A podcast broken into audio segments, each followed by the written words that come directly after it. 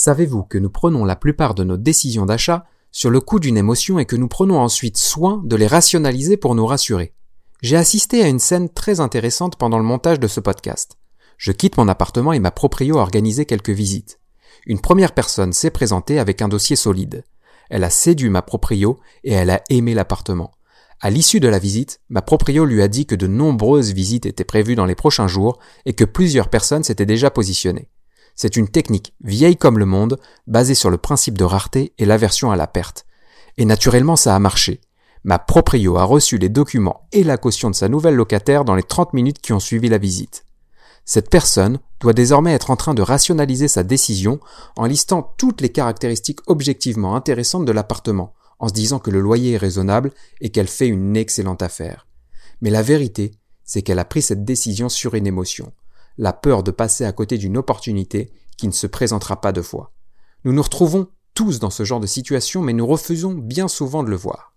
Pourtant, accepter et comprendre ce processus de prise de décision vous permettra d'en exploiter le potentiel pour améliorer votre stratégie marketing et commerciale. De quel potentiel je parle? Quelle action concrète mettre en œuvre pour en tirer profit? Pour répondre à ces questions, j'ai le plaisir de recevoir sur le terrain Victor Ferry. Victor est une référence de la rhétorique et de la persuasion. Il a également une chaîne YouTube qui cartonne sur ces sujets. Dans cet échange passionnant, Victor nous présente son parcours et sa vision de la persuasion. Nous détaillons le processus de décision et évoquons les pistes d'action marketing à aborder pour attirer et surtout retenir l'attention de l'acheteur. Car comme le dit si bien Victor, persuader de venir c'est une chose, mais persuader de rester et de revenir en est une autre. Nous abordons ensuite la prospection et la négociation commerciale.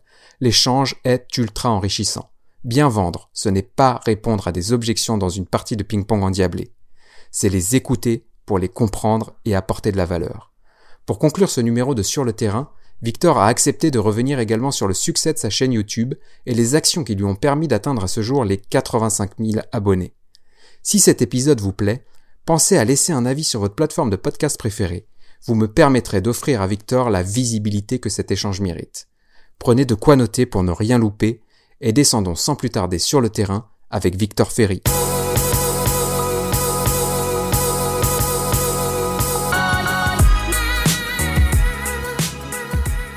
Ça va être que de l'audio. Ouais, c'est que de l'audio.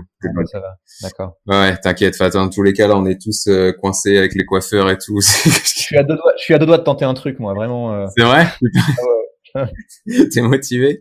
Ouais, non, je, je, je, tenterai pas. À la limite pour la barbe, bon bah tu peux virer, euh, ça va, mais les cheveux, je vais pas tenter. J'ai déjà tenté des trucs plus jeunes. Je t'avoue que c'était pas une grande réussite, donc euh, donc euh, donc voilà. Donc c'était pas, c'est c'est pas ouais.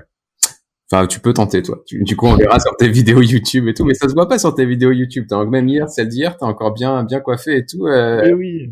Ça, ça passe bien, ça passe bien. J'arrive à masquer le truc. Hum.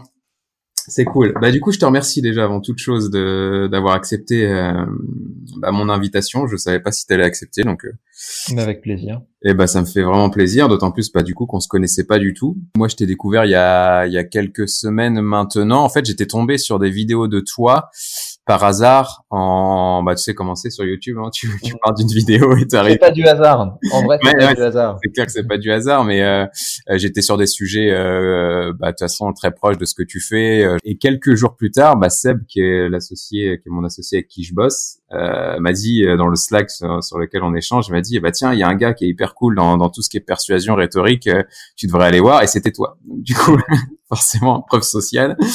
du coup, je me suis dit bah ouais, effectivement, bah c'est cool. Et, euh, et c'est comme ça que je me suis dit bah tiens, ça serait intéressant qu'on te, bah, que je t'invite sur le podcast sur le terrain pour parler bah, de tout ce qui était euh, euh, rhétorique. Et moi, dans mon esprit, alors je fais peut-être un raccourci quand on n'est pas un, et mmh. on pourra en parler, mais tout ce qui est persuasion. Et du coup, bah, je te propose qu'on enchaîne, euh, qu'on enchaîne parce que j'ai beaucoup parlé. Et maintenant, ça va être à ton tour. Mais vas-y, balance, hein, balance les questions. À, ton tour de parler. Bah, du coup, bah, la première question, euh, Victor, que je voulais te poser, bah, c'est tout simplement de te présenter pour tous ceux qui ne te connaîtraient pas et qui nous écoutent euh, aujourd'hui. Mm-hmm.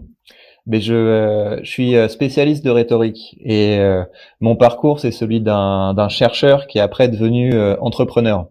Mm-hmm. Et donc moi, ce qui me passionnait dans euh, dans la vie, c'était l'idée d'être payé pour pouvoir euh, créer des idées, pour pouvoir créer des idées, les tester et les diffuser. Et donc j'ai fait ça à l'université pendant un moment et ça marchait très bien. Donc ça veut dire que j'ai fait un doctorat. Mhm. Et après le doctorat, j'ai fait ce qu'on appelle des euh, post-doctorats. Et euh, en fait, ce qu'il faut comprendre, c'est que quand tu es docteur à l'université, tu es euh, tout en bas de l'échelle alimentaire. D'accord. Donc, euh, tu as, travaillé pendant quatre ans, mais ça veut dire que tu as juste la possibilité de peut-être t'asseoir à la table des autres profs. Et donc, ça veut dire qu'il faut que tu sautes d'un petit contrat précaire à un autre petit contrat précaire. Et au bout d'un moment, bah, tu as, bien bossé, tu as 34, 34 ans, et tu te dis, mais euh, il y a un décalage entre euh, bah, les connaissances que j'ai accumulées et euh, là où j'en suis professionnellement. D'accord. Et c'est ça, en fait, qui m'a fait passer de l'université à un travail d'entrepreneuriat.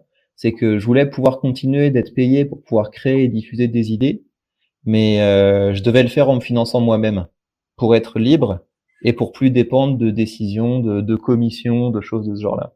Et donc c'est comme ça que j'ai passé du monde universitaire au, au monde de l'entrepreneuriat. D'accord. Ouais, c'est hyper intéressant ce que tu dis. Du coup, euh, ouais, effectivement, euh, moi, dans moi, je me suis arrêté au master. Du coup, euh, mhm. euh ce qui est déjà, euh, ce qui est déjà pas mal. Alors, du coup, j'imagine toutes les années derrière, plus les années post-doctorat, du coup, que tu as faites. Mais c'est vrai que du coup, beaucoup d'années d'études pour être en bas de l'échelle, j'aurais été très frustré à ta place. Donc, je comprends que tu.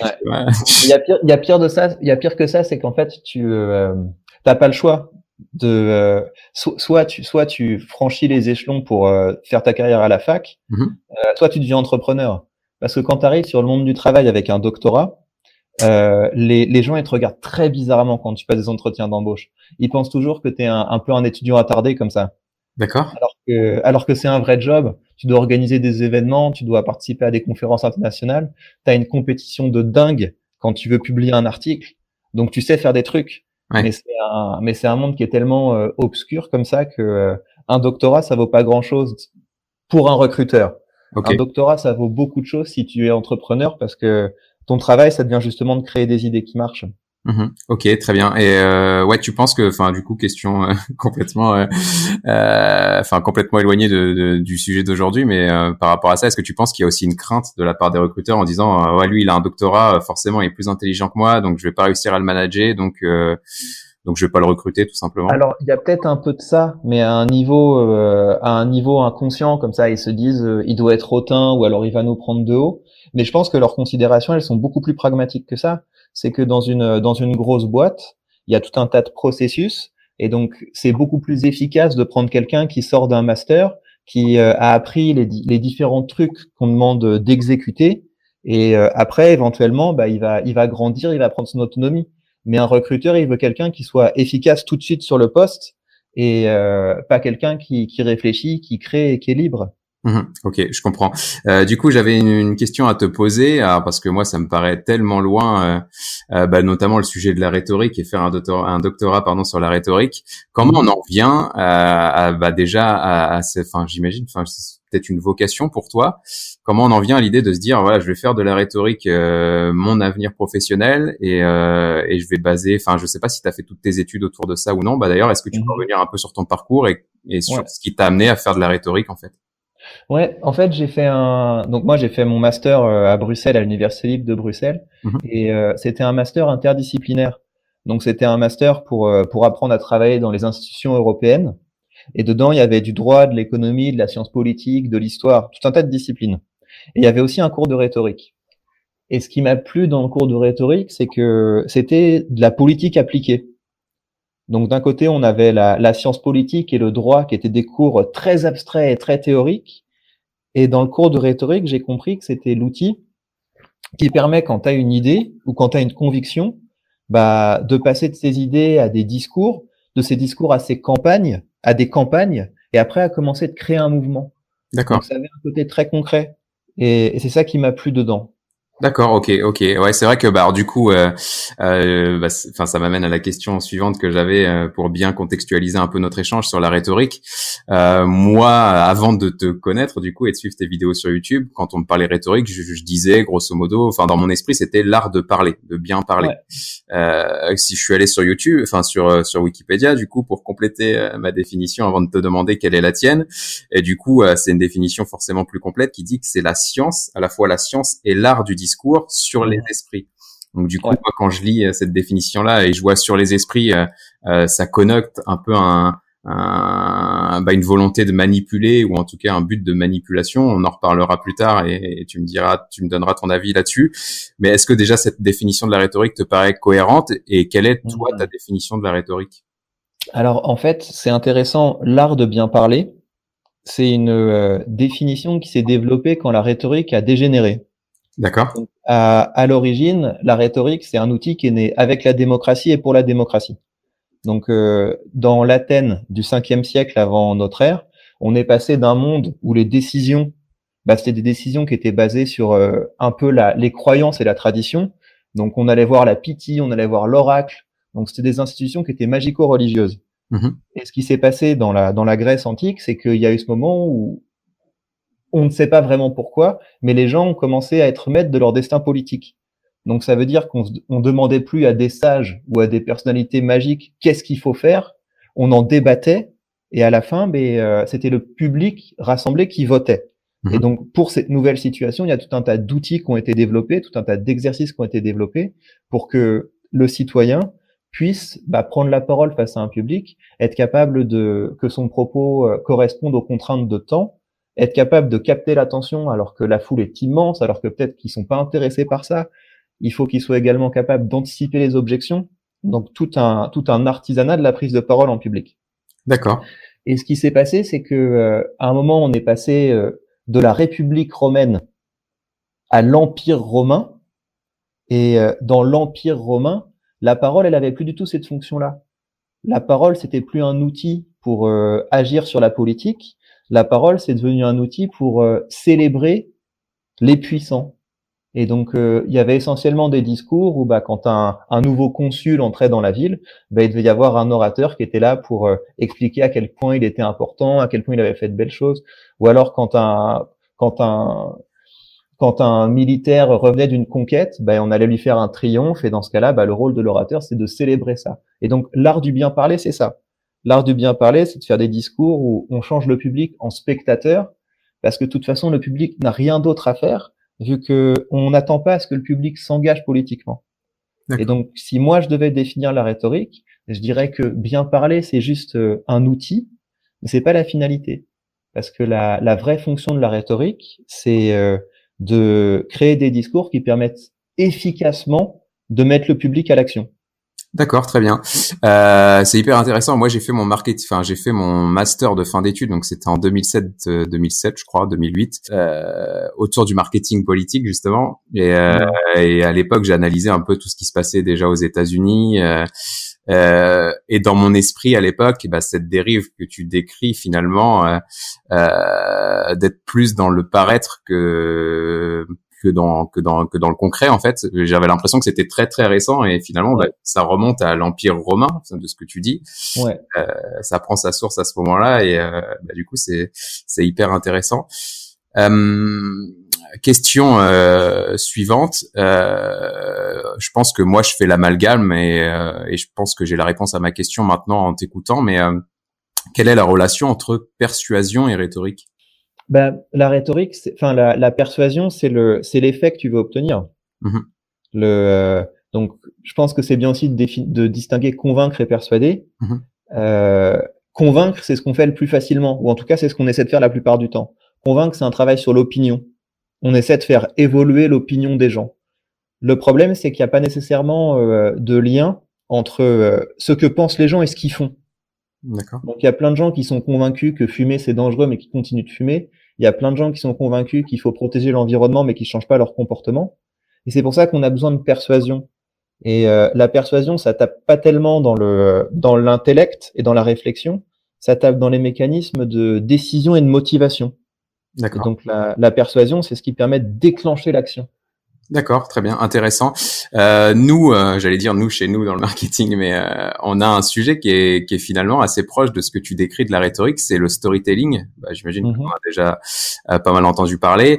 Et effectivement, l'idée du storytelling, c'est ça, c'est de construire un récit qui est finalement une compilation de plusieurs histoires pour inciter les gens à, à s'engager envers toi et du coup à, à passer à l'action d'une manière ou d'une autre. Et j'ai l'impression que c'est assez proche de de finalement de, de, ce que tu décris de la rhétorique. donc j'imagine que euh, un peu comme bien souvent, on prend une une une pratique, on la vulgarise, en tout cas dans tout ce qui est marketing, communication, on en fait quelque chose de plus simpliste et on se l'approprie. J'ai l'impression que c'est un peu ce qui s'est passé avec le storytelling, c'est qu'on a pris la rhétorique, on l'a mmh. simplifié et on en a fait quelque chose. Quoi. Ben, pour moi, je dirais que le storytelling, c'est pas du tout un outil pour la persuasion. Euh, l'intérêt du storytelling, c'est que euh, ça, ça permet de contourner euh, le scepticisme et la critique. C'est que si tu commences à argumenter face à quelqu'un, il va se mettre en mode contre-argumentation. Alors que quand tu te mets en mode histoire, quand tu commences à raconter et à décrire, bah l'autre est impliqué, l'autre est dedans, et du coup, il reçoit mieux le message. Mhm. Et donc, ça permet de faire un travail qui est profond sur l'opinion. Ça peut permettre aussi de faire un travail sur les valeurs. Donc, par exemple, euh, quand on veut euh, renforcer les valeurs auxquelles euh, adhère une communauté, quand on dit nos valeurs, c'est, bah, ça peut créer des réactions. Non, moi, j'ai pas ces valeurs, etc. Alors que quand on décrit les actes d'une personne qui a incarné ces valeurs, donc souvenez-vous quand telle personne a fait telle chose, elle a, elle a, là, elle a vraiment incarné telle ou telle valeur. Là, ça marche mieux. Les gens, les gens ont envie d'émuler, les gens ont envie de, euh, bah, d'être à la hauteur de ces exemples de vertu. Donc, les histoires, ça fait ça. Ça permet de, d'ancrer des idées et euh, des modèles de comportement dans l'esprit des gens. Mais encore une fois, c'est pas tout à fait le, on est plus dans le convaincre que dans le persuader. C'est mhm. un travail sur l'opinion plus que sur euh, la motivation à agir. D'accord, très bien. Euh, ouais, bah effectivement, tu as, une vidéo euh, parce qu'on n'a pas encore parlé de ça et on, va y venir, mais euh, donc tu disais que tu étais passé de doctorant à entrepreneur, du coup. ça s'est notamment traduit par la création d'une chaîne YouTube bah, qui marche plutôt bien avec des vidéos de très bonne qualité. Donc là, je vous encourage vraiment à retrouver Victor Victor Ferry sur YouTube. Vous verrez, il y a plein de vidéos qui parlent de rhétorique, de persuasion et il donne vraiment des, des conseils très très concrets et des clés pour passer à l'action donc c'est hyper intéressant. Et notamment dans, dans, dans une des vidéos où tu parles justement de la différence entre convaincre et persuader, en fait, tu expliques que le cerveau humain euh, est conçu pour prendre la grosse majorité de ses décisions euh, en mode un peu pilote automatique finalement. Euh, tout ça venant du fait euh, que 90%, comme tu dis, du temps sapiens a été passé à en mode chasseur-cueilleur en fait, en mode nomade, et donc à devoir prendre des décisions très très rapidement juste pour garantir déjà sa survie. Et, euh, et ça, moi aussi, c'est quelque chose que j'aime bien raconter, bah, depuis notamment que j'ai lu le bouquin Sapiens. Je sais pas ce que tu en as pensé d'ailleurs euh, de ce livre-là, ouais, très complet. Et du coup, effectivement, quand tu, bah, quand tu fais le parallèle entre 90% euh, de notre temps, on l'a passé en mode survie, en mode nomade, à, à lutter pour trouver ce qu'on, ce qu'on allait manger et où on allait dormir le soir notre mode de vie aujourd'hui qui est quand même très confort malgré tout ce qui se passe et surtout dans la situation du confinement actuel. Euh, et du coup, j'y mets, enfin, je, moi, j'ai l'impression que ça crée vraiment des, des, des dérives et que du coup, ton cerveau, euh, bah, il est toujours en mode un peu pilote automatique, mais c'est pas forcément adapté à, à la situation actuelle. Euh, et tout ça pour dire que finalement, la différence entre convaincre et persuader, c'est que convaincre, tu vas essayer de euh, faire changer d'avis la personne en fait qui est en face et que la persuasion, ça va être plutôt de jouer justement sur ces mécaniques euh, automatiques pour euh, faire changer le comportement des gens, c'est ça?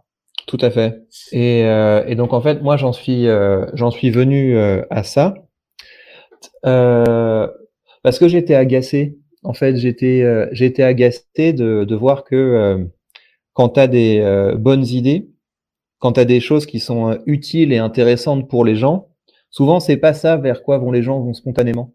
Spontanément, les, euh, les gens vont vers euh, des choses qui relèvent euh, du scandale, de, de l'excitation sexuelle, de ou alors de, on se dit, où il y a un danger imminent, donc je, je vais faire ça, je vais vers ça. Et du coup, ben, souvent, ça veut dire que la, la plupart des contenus que les gens consomment, c'est des contenus qui sont pas à haute valeur culturelle et intellectuelle ajoutée. Et donc, moi, ce que j'ai essayé de faire, c'est de faire un compromis, de me dire, bah, si je crois vraiment que les idées que j'ai développées sont les bonnes, bah, je vais les, pousser ces idées et je vais commencer à les vendre. Et euh, les vendre, ça veut dire qu'il faut essayer de parler au chimpanzé qu'on a en face de nous et de se dire, bah, pour son bien, je vais l'attirer en utilisant euh, les techniques qu'utilisent les gens que je combats mais en me disant que bah, au moins, une fois que j'aurai réussi à capter son attention, je vais pouvoir euh, l'amener vers un contenu euh, plus qualitatif. Et au fur et à mesure, bah, ça fait qu'on on a un, un, auditoire qui est suffisamment large et qui est suffisamment important, et on peut se détacher progressivement de cette course euh, bête et vulgaire à l'attention, parce qu'il y a des gens qui apprécient notre contenu et qui reviennent pour la qualité. Mais pour que les gens reviennent pour la qualité, il faut d'abord qu'ils viennent une première fois. Et là, ça suppose d'utiliser des, euh, bah, des mécaniques qui sont euh, bêtes et méchantes. D'accord. Bah, là, pour le coup, c'est c'est euh, vraiment ce que nous aussi on fait beaucoup d'un point de vue marketing digital. En fait, c'est donner effectivement des contenus qui soient très faciles à consommer, pour attirer l'attention de ces personnes-là qui sont pas du tout dans une démarche de euh, de réfléchir à ces sujets-là. Et une fois qu'effectivement tu les as un peu hameçonnés de cette manière-là et que tu as éveillé leur conscience, tu vas pouvoir effectivement leur donner du contenu à plus forte valeur ajoutée. Et donc ça, euh, euh comme tu le dis dans une de tes vidéos, euh, ça vient du fait qu'en fait la grosse majorité des décisions qu'on prend, on les prend sous le coup de l'émotion et non dans une démarche de réflexion. En fait, c'est ça. Enfin, dans une de tes vidéos, tu dis, euh, et ça, moi, c'est quelque chose que je dis aussi assez souvent, c'est qu'une décision euh, d'achat ou une décision, euh, peu importe la nature de la décision, tu vas la prendre d'abord sous le coup de l'émotion, et ensuite, pour te rassurer, tu vas rationaliser en disant, ah bah non, mais j'ai pris cette décision-là parce qu'il y avait telle caractéristique ou parce qu'il y avait telle cause ou telle situation, et que du coup, ma décision c'est la meilleure intellectuellement, mais en fait, c'est pas comme ça que je l'ai prise, quoi. C'est ça. Le, en fait, c'est le la, la réflexion c'est quelque chose qui nous donne un feedback. C'est euh, c'est pas quelque chose qui permet de, de lancer la machine. Mais euh, mais mais ça veut pas non plus dire qu'on a qu'on a aucun contrôle sur euh, sur ce qu'on fait. Parce que si on prend le temps de lire, si on prend le temps de se renseigner, ça ça nous nourrit. Et ça veut pas dire que c'est ces informations qu'on va prendre de façon consciente quand on doit décider à un moment précis, mais c'est quelque chose qui va en quelque sorte euh, bah, nous, nous faire gagner en maturité, si bien nos décisions automatiques deviendront euh, plus, plus éclairées. Mmh C'est ça qu'il faut viser. Ok, super. Euh, du coup, dans bah, dans ton parcours, euh, t'as t'as décrit quelque chose qui moi m'intéresse beaucoup et c'est quelque chose aussi que tu as développé dans dans une de tes vidéos YouTube euh, autour de la persuasion, euh, quelque chose qui me parle aussi beaucoup. Le marketing, tout à l'heure, tu disais quand on sort d'un master, on est opérationnel, on peut passer à l'action et, euh, du coup c'est un peu ce que recherchent les, les employeurs. Euh, je pense que d'une certaine manière c'est vrai. Euh, par contre dans tout ce qui est marketing digital, on c'est encore des métiers qui sont assez nouveaux. Et, euh, et moi, quand je suis sorti d'école il y a, il y a, il y a 13-14 ans, j'étais pas opérationnel euh, euh, sur ces sujets-là parce que je les avais pas vus ou en tout cas je les avais vus que d'une manière théorique et, et ça m'avait pas apporté grand-chose. Et j'ai eu la même sensation que toi, la sensation que tu décris dans une de tes vidéos, de comprendre en fait ce que la théorie voulait vraiment dire quand j'ai dû et que j'ai été contraint de la mettre en pratique.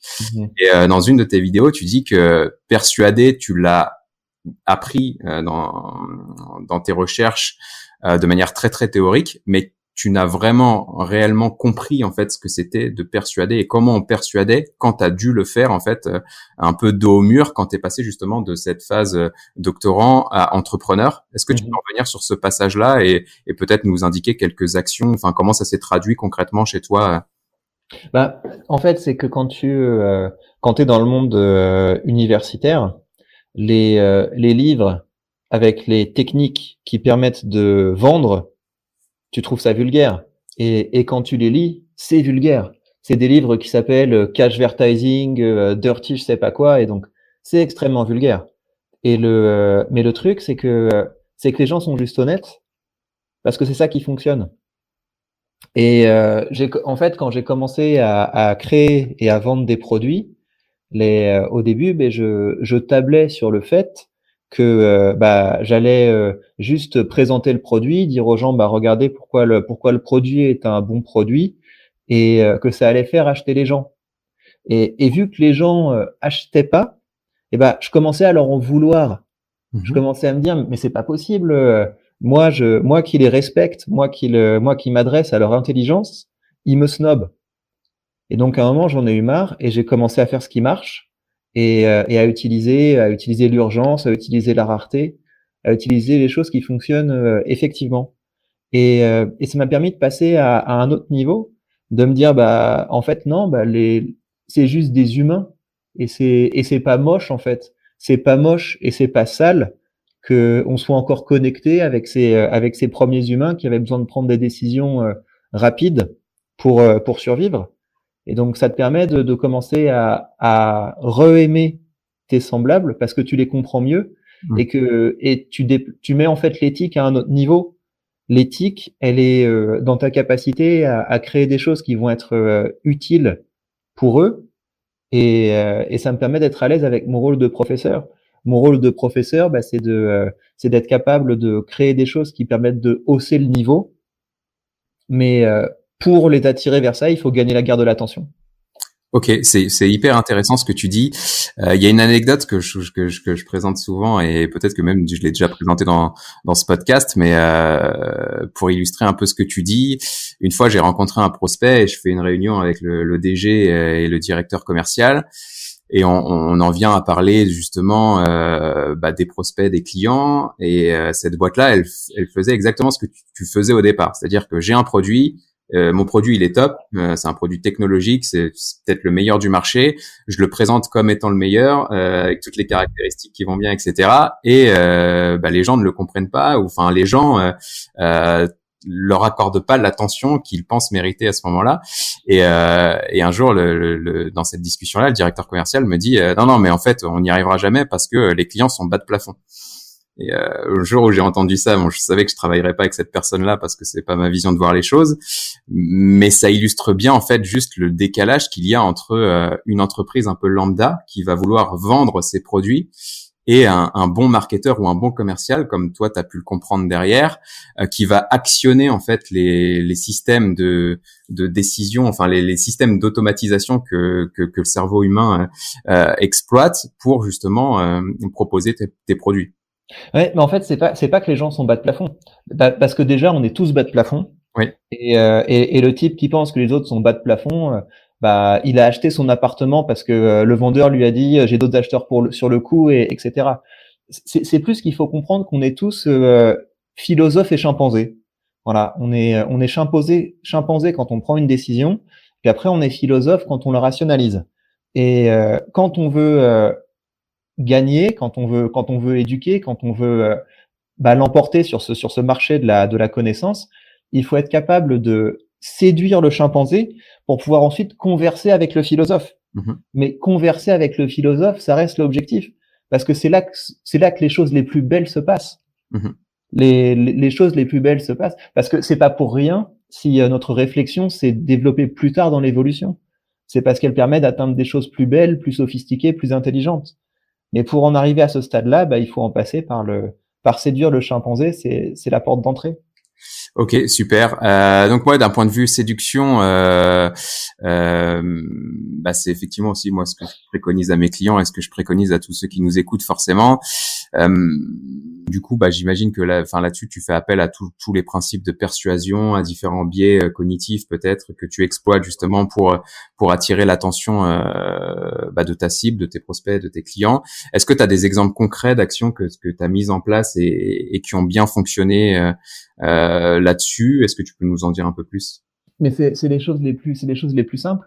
Mmh c'est que c'est que une bonne offre, c'est euh, une offre qui est, où on a l'impression d'en avoir euh, beaucoup pour notre argent et euh, qu'on n'a pas envie de rater. Donc, donc ça veut dire que les promotions, ça fonctionne. Et, et ça veut dire que mettre une date limite, ça fonctionne. D'accord. C'est des, c'est, des choses aussi simples que ça. Toutes les choses qu'on voit dans les, toutes les choses qu'on voit dans les livres comme influence et manipulation, c'est des choses qui fonctionnent. Après, le problème qui intervient à, à, au bout d'un moment, c'est que bah, tout le monde utilise ces leviers et il faut trouver une manière de se différencier. Et, euh, et c'est là que le côté philosophe devient important, c'est que euh, persuader de venir, c'est une chose, mmh mais après il faut aussi travailler sur le persuader de rester et sur le persuader de revenir. Et sur le persuader de rester, ça veut dire qu'il faut savoir faire euh, des bons discours nourrissants et intéressants et euh, sur le persuadé de revenir, ça veut dire qu'il faut avoir un style unique. il faut que quand les gens nous écoutent, ça ait un peu l'effet que quand on lit euh, Welbeck, Balzac, Zola, où on se dit là, il y a une coloration, il y a une saveur que je ne trouve pas ailleurs. Mhm. Et ça, c'est une grande partie du travail que je fais en rhétorique, c'est euh, ce travail sur le style. Aider les gens à réaliser qu'ils sont peut-être euh, trop happés par le contemporain, que aujourd'hui, bah, il y a, y a rien qui ressemble plus au style d'un marketeur que le style du marketeur d'à côté. Mhm. Et que si on veut se différencier, bah, il faut pas regarder autour de nous, il faut regarder euh, au-dessus de nous.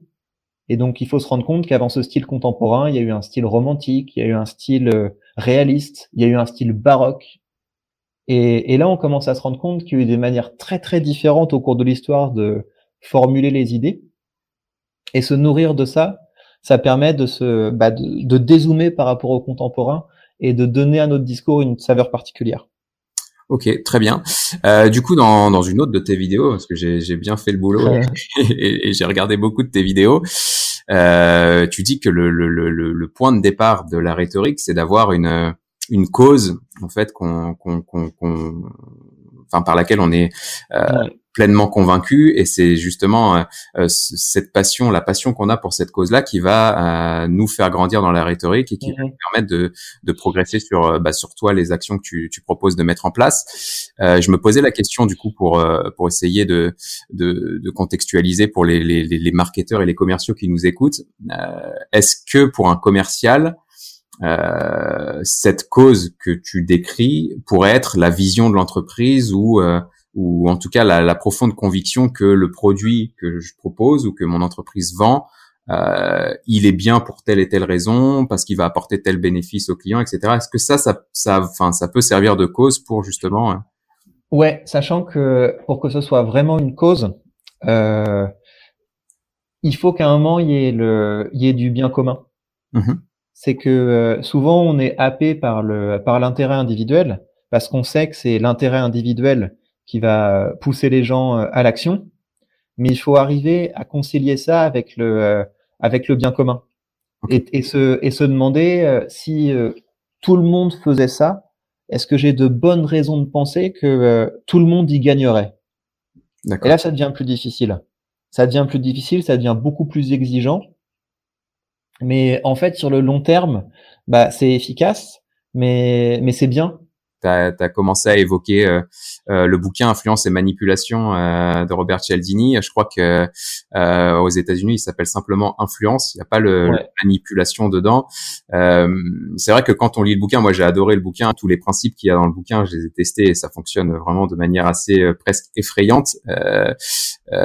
tout ça pour te poser la question qui est la suivante. Je sais que tu as déjà traité ça aussi dans, dans certaines de tes vidéos et j'imagine que c'est une question qui te revient quand même très très souvent euh, pour quelqu'un qui est pas averti, mm dire que je vais utiliser le principe de rareté euh, le principe de rareté, c'est quoi? C'est, euh, bah, comme tu le décrivais un peu tout à l'heure, c'est le, le vendeur de chez Casto ou de chez But. Tu vas le voir pour lui dire, moi j'aimerais bien avoir cette commode-là. Il va faire semblant d'aller faire un petit tour dans sa réserve et il va te dire, euh, ah bah vous avez de la chance, il m'en reste juste un et j'ai rien sur le coup. Et du coup ça, bah, ça va appuyer sur le bouton automatique de ton cerveau pour te dire, bah dépêche-toi de prendre la décision d'acheter ce truc-là parce que sinon il va te passer sous le nez.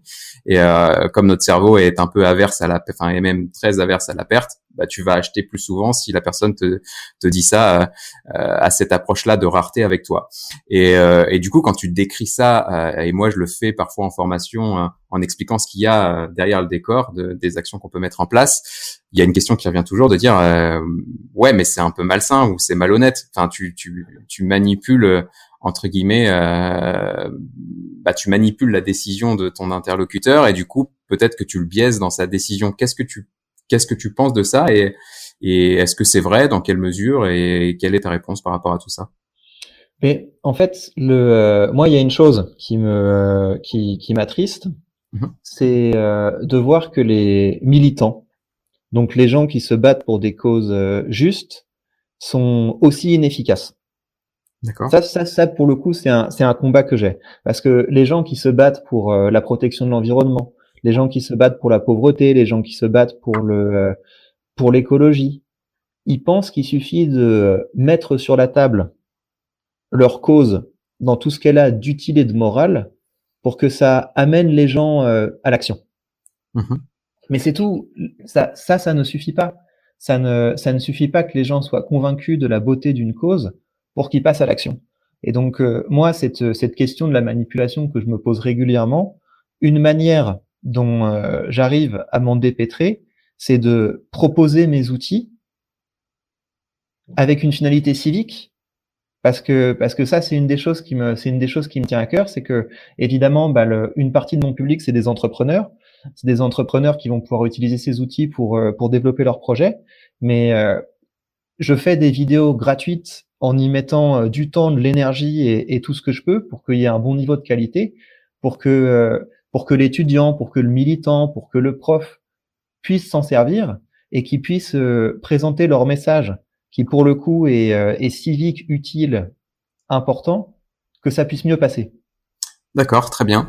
Euh, bah, j'avais la, la, discussion avec euh, mon associé Seb, euh, du coup, qui m'a fait découvrir ta chaîne. On en parlait euh, avant avant le podcast. j'avais cette discussion de, enfin, c'est ma conviction à moi, et peut-être que, que, que tu vas me dire que je me trompe, et tant mieux, du coup.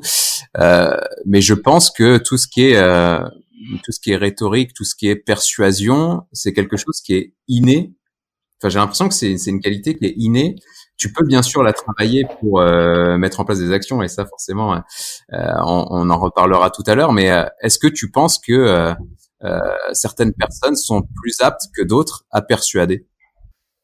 Ouais, donc ça c'est une, une question sur laquelle j'ai beaucoup travaillé parce que j'ai j'ai été prof.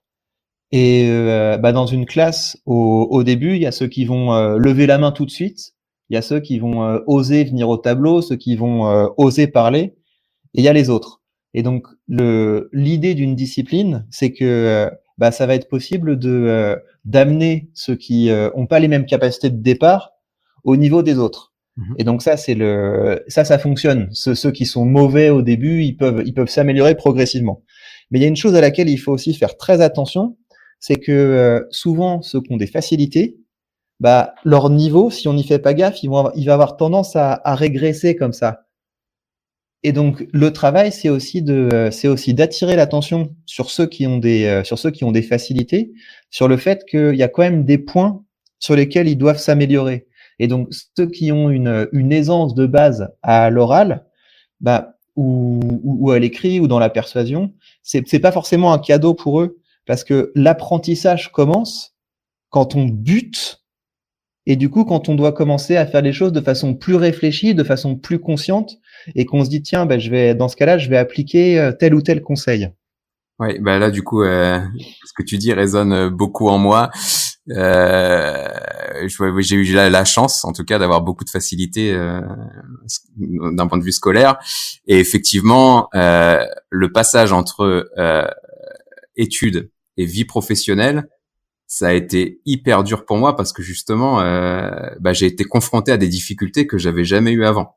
Et, euh, et, du coup, effectivement, je pense que, euh, comme tu le dis, bah, moi j'ai des facilités et en plus, euh, si je peux faire le, le, moins possible, bah, je fais le moins possible et ça me va très mhm. bien. Mais du coup, tu as un niveau qui stagne. Mais quand tu arrives sur le marché du travail, c'est un truc tout court, mais juste de te lever à des heures fixes euh, mhm. parce que ça t'avais pas l'habitude et que bah tu dois travailler 8 heures par jour à minima mhm. et ça j'avais pas l'habitude non plus et bah le, le jour où faut faut passer euh, ce gap là c'est c'est c'est effectivement euh, très très compliqué donc oui bah de ce que je comprends de ce que tu dis et et, et c'est c'est aussi tant mieux et, parce que ça peut permettre à tout le monde d'avoir justement de persuader de de manipuler enfin de, de, de maîtriser la discipline de la rhétorique donc c'est c'est c'est hyper intéressant est-ce que tu as quelques actions que tu préconiserais à des personnes qui souhaitent justement euh, euh, bah, progresser sur ces sujets euh, ou découvrir ces sujets? Enfin, est-ce que tu as des, des premières actions que tu préconises de mettre en place pour, pour tester des trucs? Ouais, le, je pense que la, la chose que les, les gens ne font pas et, et que ça pourrait être utile de faire, c'est de lire un roman. Donc lire un roman et quand ça commence à devenir intéressant, on arrête la lecture et on écrit la fin de la page.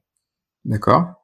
Et en fait, quand on, quand on fait ça, il se passe euh, une chose qui est magique, c'est que euh, l'auteur du roman, ça devient un interlocuteur.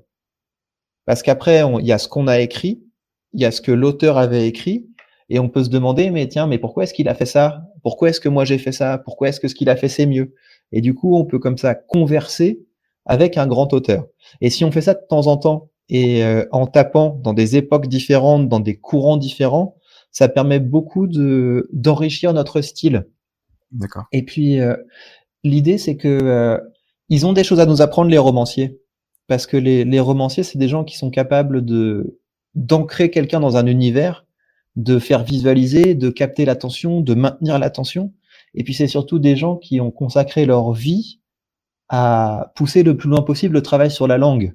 Ok, ok, super. Il euh, y a, y a hum, du coup un, un, sujet qui revient souvent dans, dans ce que tu dis. Euh, c'est le sujet de l'écriture tu parles beaucoup d'écriture dans, dans, tes vidéos, tu parles beaucoup euh, de l'importance de noter ses idées, euh, euh, de creuser ses idées à l'écrit justement pour pouvoir bah, être bon dans le discours et dans les débats. C'est quelque chose qui revient souvent chez toi. C'est quelque chose que moi j'ai beaucoup la flemme de faire. Hein, pour en revenir à ce qu'on disait tout à l'heure, c'est que je fais beaucoup confiance à mon cerveau, même si avec l'âge je commence à, à, écrire certains trucs, mais mais c'est vrai que je mets je mets tout dans ma tête. Est-ce que tu peux revenir sur ce point-là finalement le, sujet de, l'écriture? Enfin, j'ai l'impression qu'il y a un certain travail préparatoire à avoir pour euh, se connaître soi-même, pour euh, euh identifier peut-être les objections, pour enfin pour bien maîtriser son débat. J'ai l'impression que ça joue à l'écrit au départ. Ah bah oui.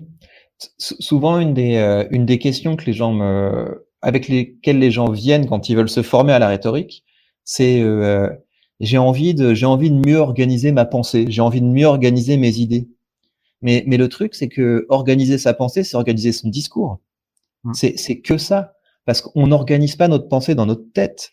On, on organise notre pensée quand elle est sur le papier et qu'on peut commencer comme ça une fois qu'on l'a sur le papier à, à réajuster, à affiner, à discuter. Et donc donc c'est pour ça que c'est fondamental. Et donc effectivement, euh, il y a différentes manières dont on peut le faire on peut le faire dans un style plus autobiographique.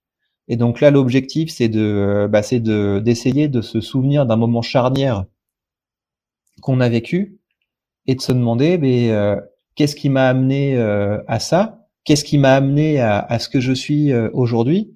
Et surtout, quelle direction je dois donner à la suite de l'histoire pour que ça se termine bien? Et, et les gens qui font ça sont des gens qui sont beaucoup plus denses et c'est surtout des gens qui euh, ne sont pas ballottés par la vie et qui ne sont pas ballottés par l'histoire que les gens écrivent sur eux. Mmh Donc ça, c'est fondamental. C'est ça avoir un caractère. Avoir un caractère, c'est savoir euh, qui on est et ça suppose d'écrire un peu son histoire. Et après, bah, il y a un côté qui est plus politique. Et euh, le côté plus politique, c'est de, c'est de savoir quelles sont nos convictions. Et en fait, si on n'a pas pris le temps de mettre notre idéologie sur le papier, bah, on pense qu'on a des convictions, mais en fait, on est juste une éponge. On est, euh, on est une éponge et un porte-voix à slogan. Mmh et donc, euh, se faire l'effort de mettre notre idéologie sur le papier, c'est de se demander bah, quels sont les euh, les trois quatre problèmes que je trouve important de régler en priorité. Qu'est-ce qui à ce jour empêche ces problèmes d'être réglés? Et si je devais les régler, qu'est-ce que je ferais?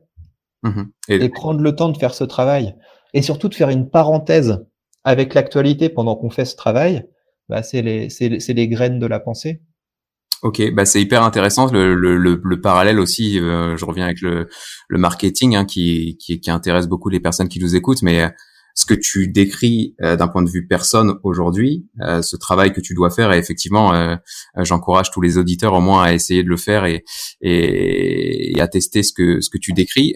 je pense que c'est aussi important pour une marque Aujourd'hui, tu es une marque, tu as trois, quatre valeurs que tu vas défendre, bah, note-les, euh, reprends ton histoire, les, enfin, les, les, effectivement les périodes charnières de ton histoire en tant que marque et fais ce travail-là et en fait tu te rendras compte que euh, bah, tes actions de communication, tes discours, que ce soit des discours écrits ou euh, oraux, euh, auront beaucoup beaucoup plus de sens, euh, beaucoup plus de sens derrière tout simplement. Il y a un autre, une dernière question que je voulais te poser sur euh, euh, sur le sujet, enfin sur ce sujet de, de, de, la persuasion, qui est le sujet des objections. J'ai vu une autre euh, des vidéos dans laquelle tu, tu parles de ça et des objections, c'est quelque chose que qui nous concerne tous en tant que marketeurs commerciaux. Quand on fait quelque chose, on va avoir forcément des objectifs, des objections pardon de la part des prospects et des clients. Euh, Est-ce que tu peux bah, revenir sur ce sujet des des objections. Et là, j'encourage vraiment les gens à aller voir cette vidéo. Elle est vraiment intéressante euh, sur ta chaîne YouTube. Euh, ce sujet des objections et, comment justement bien préparer, euh, anticiper ces objections-là pour y répondre de la meilleure des manières. Ouais. Le, le tout premier exercice de rhétorique, c'est ça. Le, le, tout premier exercice de rhétorique, c'est un exercice qui s'appelle euh, Dissoy Logoy, et ça veut dire discours double. Et c'est un exercice où il faut aller aussi loin que possible dans la défense euh, d'une euh, position sur une question et après aller aussi loin que possible dans l'autre direction. Le truc, c'est que souvent, quand les gens font ça, ça reste très tiède. Et c'est pour ça qu'il faut qu'il y ait un prof de rhétorique qui les, euh, qui, qui, les pousse un petit peu, parce qu'il faut bien comprendre que quand on va être face à des gens dans la vraie vie, ça va pas être une version tiède et raisonnable de cette position qui va être défendue ça va être une euh, position qui va être euh, émotionnelle, qui va être euh, agressive, où, où, ils vont tout donner. Et donc ça veut dire que quand on fait cet exercice, il s'agit pas de mettre des bullet points, bah, argument 1, argument 2, argument 3. Non, il s'agit de se dire, mais voilà, si c'était vraiment le pire opposant avec le couteau entre les dents qui, déposait, qui défendait cette position opposée à moi, qu'est-ce qu'il dirait? Et pas seulement qu'est-ce qu'il dirait, comment il le dirait? Comment il le dirait? Avec quel style, avec quelles attaques personnelles, avec, euh, avec quelles tentatives pour me déstabiliser. Et, et, quand on fait cet effort d'aller euh, aussi loin que possible dans, euh, dans la position adverse, bah après on est plus préparé. Mais c'est mais c'est très facile de se bullshiter. Hein. Mmh. C'est très facile comme ça de se dire bah non la, la, la, position adverse elle est pas si difficile. finalement leurs opinions c'est ça et on peut facilement les démonter. Non, non, dans la vraie vie, c'est du free fight et, euh, et les positions sont pas molles. Ok, mais là c'est c'est marrant parce que du coup moi je me revois il y a quelques années euh, quand j'étais encore salarié et, je me revois faire des fiches d'objection pour les commerciaux en leur disant bah tu vas avoir telle objection donc tu peux répondre argument 1, argument 2, argument 3, exactement ce que tu décrivais tout à l'heure et je sais qu'il y a plein de boîtes moi que je rencontre euh, et quand tu parles euh, avec le, le, directeur commercial bah c'est ce qu'il dit quoi. Bah on a une liste d'objections et on a des arguments qui vont en face mais sauf que ton prospect ou ton client, quand il va avoir cette objection-là, il va l'avoir aussi avec tout son contexte personnel derrière, son histoire, ses expérimentations, euh, peut-être ses traumatismes. Et en fait, c'est impossible. Enfin, je, je, Mais non, mais c'est, mais c'est surtout que le, euh, c'est surtout que tu ne, tu convaincs pas, tu convaincs pas quelqu'un en débattant avec lui. Oui. Le, c'est, c'est ça le truc, c'est que quand, quand les gens se mettent en mode, en mode débat, si, si on répond à leur objection, ça les énerve ils, ils vont pas dire ah ok tu m'as convaincu patron. Ils vont ils vont se mettre à reproduire euh, à reproduire de nouvelles objections. Et donc c'est euh, le, le, le, mode d'aller chez les clients en se disant je vais répondre à leurs objections, c'est pas le top. Hein. Ouais, ouais c'est pas le top. C'est beaucoup plus de l'écoute. L'objectif c'est d'amener vers une conversation plus que vers un débat. Ouais, carrément. Ben là, du coup, je me suis euh, moi-même, enfin là, en parlant avec toi, j'ai la prise de conscience qui va bien de par rapport à ce qu'on disait tout à l'heure, la, la, différence entre convaincre et persuader. Et, euh, et, en fait, elle démarre là, cette différence-là, c'est quand tu es en rendez-vous avec un prospect, et là, je pense que ça va parler à beaucoup de commerciaux et même à beaucoup de marketeurs, parce que ce qu'on fait finalement, euh, c'est qu'on essaye d'anticiper les objections et les craintes que peuvent avoir le, euh, bah, la cible pour y répondre justement. Et en fait, dans cette approche-là, on est vraiment dans une approche de débat, et donc il y a conflit, oui. très compliqué, et on est justement dans cette erreur de dire on va essayer donc de convaincre et de jouer sur la, partie réflexive des gens. Et là, c'est très compliqué, ça demande du temps et c'est quasiment mission impossible de ce qu'on se dit depuis tout à l'heure. Alors qu'en fait, euh, en essayant de leur démontrer qu'on est dans le même camp, qu'on veut atteindre le même objectif et d'être justement dans cette démarche de conversation, on va être plutôt dans la persuasion. Ouais, il, il faut pas, il faut pas se mettre à la place de l'autre pour euh, pour répondre. Il faut se mettre à la place de l'autre pour comprendre. Ouais. Et, euh, et ça peut, c'est un, un vrai voyage. Hein faut, faut, faut se dire, eh bien, en fait, j'ai peut-être quelque chose à apprendre de l'autre, parce que peut-être que la perspective de l'autre est vraiment différente de la mienne. D'accord, mais là c'est ouais, bah, c'est c'est c'est hyper intéressant. Là, je, je viens d'évoluer d'un coup euh, discussion sur sur ma manière de voir le marketing parce que on fait ce travail justement. Nous on a on, on se démarque un peu de de d'autres boîtes qui font ça en expliquant que le client doit être au centre de tout et on fait un travail ce qui s'appelle le travail des personnages. Je rentrerai pas dans les détails, mais mais grosso modo, ça consiste à comprendre ses besoins, ses attentes, etc. Et, et je dis bien que ça consiste à comprendre. Mais de la manière dont je l'exploite parfois, c'est justement mhm. que euh, ok, j'ai compris que ça c'était une crainte ou un besoin, euh, enfin c'était ouais, une crainte ou une peur pour lui. Bah, je vais essayer de le convaincre que c'en est pas une. Mais c'est pas l'enjeu mhm. en fait. C'est parce que là tu es dans une partie de ping-pong. Enfin, c'est vraiment débat. Et, et, et, là, je me rends compte qu'effectivement, c'est pas cette approche-là. C'est qu'effectivement, cette crainte, elle est là, la comprendre et effectivement essayer d'apprendre aussi pourquoi cette crainte, elle existe pour euh, pour embarquer en fait, euh, enfin pour avancer dans le même sens finalement. Mmh ok, euh, super. Donc bah du coup, je te remercie pour pour toutes ces questions. On va passer à la phase conclusion. Euh, on a beaucoup parlé comme ça euh, avec parcimonie de ta chaîne YouTube parce que bah du coup j'ai vraiment adoré. J'ai regardé beaucoup beaucoup de vidéos mmh. euh, même avant qu'on ait cette, enfin qu'on ait programmé cet échange là. j'ai euh, été euh, quand même vachement bluffé par la, la, la croissance de ta chaîne. Ça fait, euh, j'ai vu qu'il y avait une, des une de tes vidéos qui datait d'il y a deux ans, mais grosso modo, j'ai l'impression que tu as repris un rythme de publication vraiment actif il y a un an. Mmh Aujourd'hui, tu as, plus de 80 000 abonnés. Euh, tes vidéos font chacune des dizaines et des dizaines de milliers de vues. Euh, comment t'en es arrivé à ça? Euh, Est-ce que tu partais déjà avec une communauté au départ? Est-ce que tu avais une communauté, je sais pas, dans de newsletters sur les réseaux sociaux qui t'ont permis d'avoir justement cette visibilité-là, ou, ou est-ce que c'est parti comme ça d'un coup et, et voilà, est-ce que tu peux revenir sur le, le, la création de ta chaîne et sur l'évolution de ta chaîne justement? Ouais, au début j'avais une petite communauté, mais vraiment une, une petite communauté sur LinkedIn. D'accord. C'était euh, c'est le premier réseau social sur lequel j'ai commencé à écrire parce que euh, je trouvais que c'était un, on était entre gens sérieux. Ouais. Et il euh, y, a, y a pas le côté euh, troll et le côté obligation de faire du divertissement. Mais c'était pas énorme quoi. quand j'ai commencé, j'avais même pas 500 contacts quoi. D'accord. Et le non, mais la, la chaîne, le, le, décollage de la chaîne, il s'est fait assez progressivement. Mais sur YouTube, c'est une croissance en escalier. Mmh. donc ça, ça croît un petit peu régulièrement. Puis de temps en temps, il y a une vidéo qui embarque tout le reste. Puis après, ça restagne. Et puis après, il y a une vidéo qui embarque tout le reste. Et donc, pour, euh, il faut arriver à, à, créer des vidéos qui vont faire accélérer et il faut créer des vidéos qui vont fidéliser. Et donc, c'est euh, c'est ça que j'ai comme politique éditoriale. C'est que, euh, bah, évidemment, que j'essaie de saisir les vagues. Donc, il y a des sujets où, où je sais que les gens vont en parler et que les, les gens vont chercher des, des réponses là-dessus. Et ça, c'est important bah, pour se positionner et aussi pour se positionner en tant qu'expert, parce que euh, l'expert, c'est euh, celui dont on attend le débrief, celui dont on attend les conseils quand il se passe quelque chose. Mais à côté de ça, moi, j'essaie de faire euh, peut-être un cinquième ou un quart de mes vidéos qui portent sur des sujets qui sont complètement déconnectés de, de l'actualité. Et où là, je vais vraiment faire mon travail de professeur et donc faire son travail, faire le travail de professeur, c'est considérer qu'il y a une, une différence entre ce que veulent les gens et ce qui est bon pour eux. Et donc il y a, y a des vidéos où bah, je pars de ce que veulent les gens j'essaie de les amener vers du contenu plus qualitatif.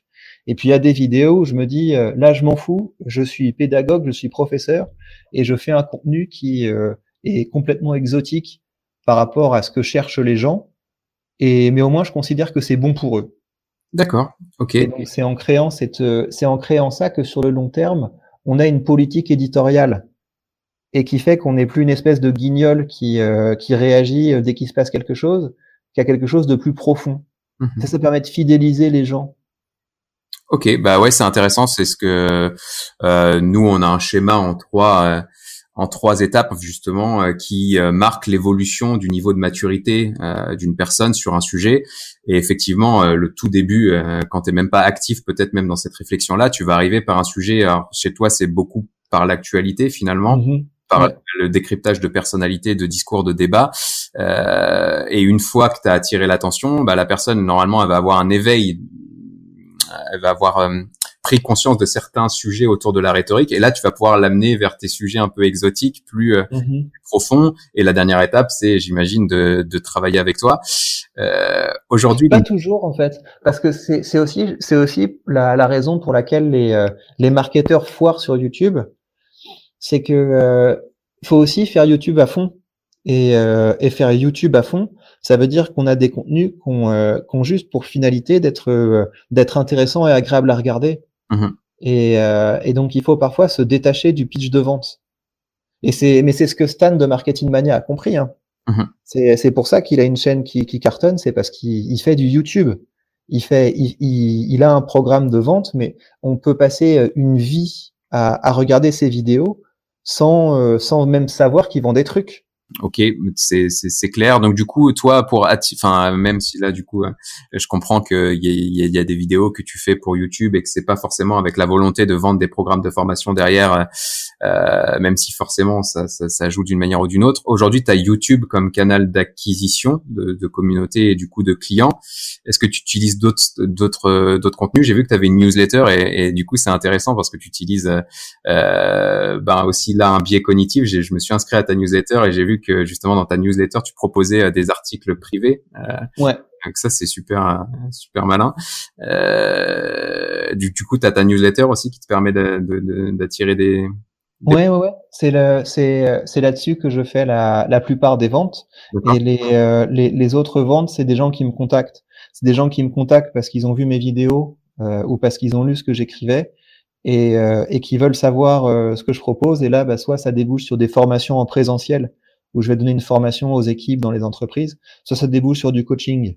Ok. Et euh, mais j'ai, euh, en fait, ce qui est chouette quand on quand, quand on devient vraiment créateur de contenu, c'est qu'on n'a pas à prendre les gens par la manche. Hmm. C'est que c'est les gens qui viennent. Et donc c'est euh, c'est très agréable. Et, et plus on est euh, plus on est détaché du besoin d'aller d'aller prendre les gens par le col, euh, plus c'est efficace. Hmm. Plus c'est efficace. Oui, complètement. Mais là, du coup, on est totalement aligné euh, sur ce, ce sujet-là. Enfin, j'ai un client qui m'avait dit un truc très juste une fois et je le reprends euh, là aussi souvent, c'est que il me disait, euh, on n'a pas envie qu'on nous vende quelque chose, on a envie de l'acheter. Et il y a vraiment cette ouais, c'est vrai. je veux avoir le contrôle, je veux acheter moi-même, je veux aller vers les informations, je veux aller consulter l'information quand j'en ai envie, quand je suis dans le bon contexte, quand c'est le bon moment. Et euh, aujourd'hui, euh, bah, quand tu as une approche marketing euh, traditionnelle, une, une approche commerciale traditionnelle où tu appelles les gens pour leur vendre des trucs ou que tu leur pousses des emails non sollicités, bah non, ça fonctionne plus parce qu'aujourd'hui, on est submergé de contenu. Là aussi, j'ai vu que tu avais fait une vidéo sur l'infobésité notamment. bah, c'est vraiment le cas. Et, et du coup, si on n'a pas cette approche de proposer du contenu à forte valeur pour attirer les gens et les faire venir à soi plutôt que de leur courir après, ça, ça devient compliqué quoi. Ouais. Euh, du coup, euh, dernière question, enfin quelques la question. Euh, j'ai vu que tu faisais aussi des réponses courtes sur YouTube, donc là on va être cette approche. Je connais bien ta chaîne, hein, tu ouais, impressionnant. Et du coup, euh, du coup, donc des questions un peu plus rapides pour finir. Euh, tu as fait une vidéo là aussi sur sur 10 livres que tu préconisais de lire sur sur la rhétorique. Est-ce que pour nos auditeurs, tu pourrais nous en sélectionner deux trois qui sont selon toi vraiment indispensables pour pour démarrer ces réflexions autour de la rhétorique et de la persuasion? Ouais. Euh, je pense que c'est euh, c'est bien de commencer par euh, le, le roman qui s'appelle Imperium, qui est un très chouette roman sur la vie de Cicéron. Et c'est à la manière d'un thriller, d'un polar. Et donc on voit comment est-ce qu'il a gravi tous les échelons jusqu'aux plus hautes fonctions de Rome parce qu'il était fort en rhétorique. Et donc, il gagnait ses procès, il a perdu, et donc il arrivait comme il a, il a son ascension. Et ça permet de, euh, de motiver vraiment et de comprendre la, la puissance qu'a la, qu'a la rhétorique. Okay. Et, et sinon, je, j'encourage vraiment à lire des romans parce que les, euh, les, les informations théoriques, euh, au bout d'un moment, c'est pas ça qui fait la différence parce que tout le monde les connaît. C'est, tellement vulgarisé maintenant les, euh, les leviers de la persuasion que je pense que ce qui, ce qui va permettre aux gens de franchir un cap le plus rapidement possible, c'est de faire ce que pratiquement personne ne fait aujourd'hui et donc de, de se poser et de savourer un roman avec, euh, avec de la bonne écriture. Et, et je pense que là, si j'avais le, si, si je devais recommander un, un roman, ce serait euh, Moby Dick. Moby Dick, c'est un roman qui est excellent sur la gestion du rythme. parce qu'on est vraiment dans des phases où, euh, où on se demande mais quand est-ce que le monstre va arriver? Et puis il y a, y a des semaines où on le voit pas et puis après on envoie un morceau etc et puis il y a des moments où tout s'accélère. Et, euh, et quand on regarde un, un, roman comme ça avec la avec la conscience de, de l'art qu'utilise la personne pour jouer sur le rythme là ça permet vraiment de ça permet vraiment de grandir. Parce qu'encore une fois les, euh, les leviers de la persuasion c'est une chose mais être capable de les mettre en pratique dans un style qui fonctionne et qui est original, c'est ça qui fait la différence. Et ça, on le trouve dans la grande littérature. Ok, super, merci. Euh, une question que je pose à tous mes invités sur le terrain. Euh, Est-ce que tu as une personne en tête que tu me recommanderais euh, ou que tu me conseillerais d'inviter pour un prochain échange, alors soit sur la persuasion ou sur d'autres sujets Ouais, il y a, y a, un truc que je trouverais marrant, mais, euh, mais peut-être il va peut-être il va dire non. Ah, c'est possible, ça arrive, tu sais. Va, va, voir une chaîne. Il y, y, a, une chaîne YouTube qui s'appelle euh, Padawam HD. D'accord. Alors, ce qui me fascine dans cette chaîne, c'est que euh, donc c'est des gens qui, euh, qui font essentiellement de la critique de films, de jeux vidéo, de, de culture populaire, etc. Et c'est les gens qui s'en foutent le plus des tendances et euh, du public que j'ai jamais vu. D'accord. C'est des gens qui vont faire des vidéos de 8 heures, c'est euh, et donc il a en fait là récemment, il a sa chaîne a, a, a eu un pic de croissance parce qu'il a fait des lives sur le coronavirus. D'accord. Donc le mec c'est un prophète. Hein, c'est le quand, quand, tout le monde s'en foutait, il disait aux gens de faire des provisions. Et euh, et euh, et là il a complètement arrêté les lives sur le coronavirus et il est repassé à, à des lives jeux vidéo, etc. Et donc euh, du coup les abonnés qui étaient venus pour ça à sa chaîne se cassent. Mais il s'en fout complètement. Il a, il a un projet euh, plus grand comme ça de, de créer une communauté, de, euh, de, bah, de travailler sur la culture, de travailler sur les choses qui, qui l'intéressent. Et donc euh, le mec s'appelle Guillaume. Ok. Il s'appelle Guillaume et c'est de la chaîne Padawam HD. Et ça pourrait être vraiment marrant de l'interviewer dans une perspective marketing parce que le marketing c'est pas du tout son sujet, mais ça, ça, te fera un épisode qui pour le coup est très différent de ce que tu fais d'habitude. D'accord, super. Bah ouais, là je l'ai vendu comme ça, ça m'intéresse vachement. Bah j'irai le voir et, et si je prends avant, c'est pas très grave. Euh, euh, je travaille. Regarde, regarde les vidéos qu'il fait Facecam. Il okay. a, il a un univers qui est, euh, qui est vraiment drôle, euh, où il est pratique, où il est dans la pénombre avec un, avec un jeu de bleu et de, de bleu et de rouge, okay. avec une ambiance. Euh, il fume il, fume pendant ses vidéos, euh, donc ça crée vraiment une ambiance jazzy euh, années 60-70. Euh, donc c'est très drôle. Ok. C'est un personnage que je recommande. Ok, bah ça marche. Merci beaucoup. J'irai voir sa chaîne et, et, et, je lui proposerai un échange. Ça peut être effectivement euh, très marrant et très intéressant. Bah du coup, dernière question euh, et cette fois c'est la dernière pour conclure. Euh, où est-ce qu'on peut te retrouver? Du coup, j'ai bien compris qu'on pouvait te retrouver et je pense que les auditeurs ont bien compris qu'ils pouvaient te retrouver sur la chaîne Victor Ferry sur YouTube. Est-ce qu'il y a d'autres endroits sur lesquels on peut te, te suivre et te contacter? Tu tapes rhétorique sur YouTube, même même tu cries rhétorique par la fenêtre, ça suffit. Ça marche. enfin peut-être en les, gens les gens te retrouvent quoi. J'ai euh, ouais donc c'est euh, donc il y a la chaîne YouTube. Et euh, sinon ça peut être une bonne idée de me suivre sur LinkedIn. Euh, parce que là je suis assez je suis assez actif. Et euh, je, je crée régulièrement des je crée régulièrement du contenu. Et j'ai donc mon cercle secret où je où j'envoie un article sur lequel je travaille plusieurs jours. Et j'en envoie qu'un par mois. Et, euh, et je les redonne pas si, euh, si les gens les ont loupés. Donc ça peut être une bonne idée de voir ça. Du coup, ton article, il est valable que euh, que que dans la newsletter. Tu le publies jamais en ligne sur ton site web pour le référencement. Non. Comme ça, c'est que vraiment que pour ta newsletter. Absolument, ouais. C'est mais c'est chouette en fait parce que c'est euh, c'est que nous qui pouvons mettre nos contenus sur un piédestal. Mmh, c'est vrai.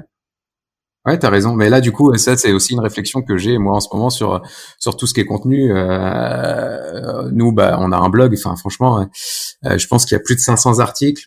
Euh, on donne beaucoup, beaucoup de choses, et effectivement, on donne tellement que, bah, tu sais, tout ce qui est principe de rareté, etc. Chez nous aujourd'hui, ça n'existe pas. Si t'as loupé un article, c'est un peu comme un épisode de Plus belle la vie. Si t'as pas vu Plus belle la vie pendant 30 jours, tu reviens au bout, au bout du 31e, tu sais ce qui s'est passé et tu peux reprendre le fil et il y a aucun problème. Et du coup, bah, effectivement, dans cette optique de d'attirer les gens et surtout de les fidéliser, je pense, parce que c'est vraiment là où ça se joue. Euh, bah, c'est compliqué pour nous parce qu'on donne tellement de choses que bah ouais, je reviendrai. Dans tous les cas, par hasard, je sais que je retomberai sur eux, sur LinkedIn, ailleurs, machin, parce qu'ils sont ouais. pas. Créer, créer moins. Ouais, créer moins et créer mieux. Et créer, effectivement, et l'idée de, de, proposer un article, là, je suis justement en train de réfléchir à refondre ma newsletter, bah, proposer un article privé à tous les abonnés à la newsletter, ça peut être une option qu'on verra peut-être chez moi et que je t'aurais pris chez toi, du coup. Mais oui, avec plaisir. bah, en tout cas, Victor, je te remercie beaucoup pour cet échange. C'était euh, très enrichissant, enrichissant, pardon. C'est dur à dire, enrichissant en podcast. C'est une allitération, ce mot. Ouais, d'accord. Mais du coup, j'encourage encore une dernière fois tout le monde à aller, à aller te voir sur YouTube et vraiment à, regarder euh, beaucoup, beaucoup de vidéos sur tous ces sujets-là. C'est très clair, c'est très simple pour le coup. Euh, euh, c'est facile d'accès, on comprend bien, on comprend euh, toute la valeur ajoutée qu'on peut tirer des actions que tu proposes. Donc, c'est vraiment intéressant. Il y a beaucoup de décryptage aussi sur des débats et, et des choses très pratiques. Donc, du coup, on comprend comment le mettre en situation. Donc, très, très intéressant. Merci beaucoup. Et puis, bah, je te dis à très bientôt sur LinkedIn ou sur YouTube. Ben merci avec plaisir. Au revoir tout le monde. À bientôt. Salut. Et voilà, on est sorti du terrain. J'espère que ce numéro vous aura plu. Si vous êtes arrivé jusque-là, je pense que oui, non? N'hésitez pas à vous abonner sur votre plateforme de podcast préférée pour ne pas manquer le prochain numéro et à me soutenir en me laissant quelques étoiles si le cœur vous en dit. Vous pouvez me retrouver sur les réseaux sociaux si vous souhaitez poursuivre l'échange et sur mon blog ludosln.net sur lequel je publie chaque semaine des articles autour de la digitalisation marketing et commerciale. Merci pour votre écoute et à très bientôt.